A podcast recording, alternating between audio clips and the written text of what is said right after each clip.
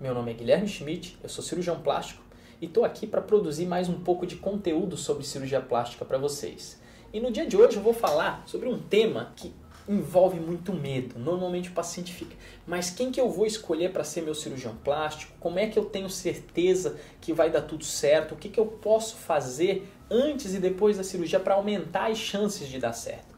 Então, a primeira coisa, procure profissionais experientes que sejam associados à Sociedade Brasileira de Cirurgia Plástica, profissionais que tenham especialização, que procurem se atualizar frequentemente. Essa é uma das primeiras coisas. Eventualmente, passe em mais de uma consulta. É importante você ter confiança no médico que você vai operar, ter alguma empatia por ele, porque é importante, você vai vê-lo muitas vezes nos retornos pós-operatórios, isso faz a diferença muito grande. É importante ter hábitos saudáveis, alimentação saudável, evitar é, consumo excessivo de bebida alcoólica, não fazer uso de drogas, evitar o tabagismo, passar na consulta pré-anestésica, fazer todos os exames necessários, interromper medicações caso seja necessário ou utilizar as medicações indicadas pelo médico. Tudo isso vai favorecer que você tenha um sucesso maior na cirurgia. Claro que isso não é um salvo-conduto, uma garantia que tudo vai dar certo, mas sim aumenta as chances sobremaneira. Feita a cirurgia, deu tudo certo, agora é importante o paciente também seguir as recomendações pós-operatórias. Então, fazer os retornos conforme indicado, ter uma alimentação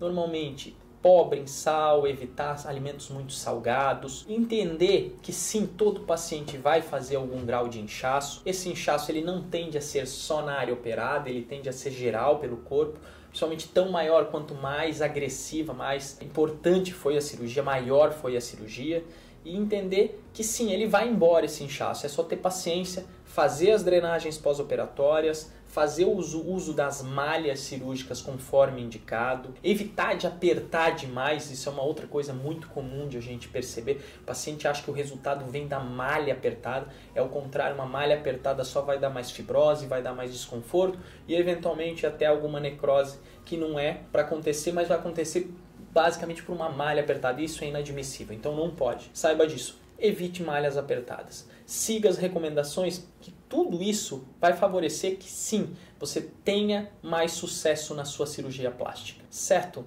Ficou alguma dúvida? Tá com dificuldade? Manda pra gente a sua pergunta que a gente vai ter um prazer imenso em responder. Espero vê-los novamente por aqui. Estou muito feliz de estar produzindo esse conteúdo. Fica aqui meu abraço e até a próxima.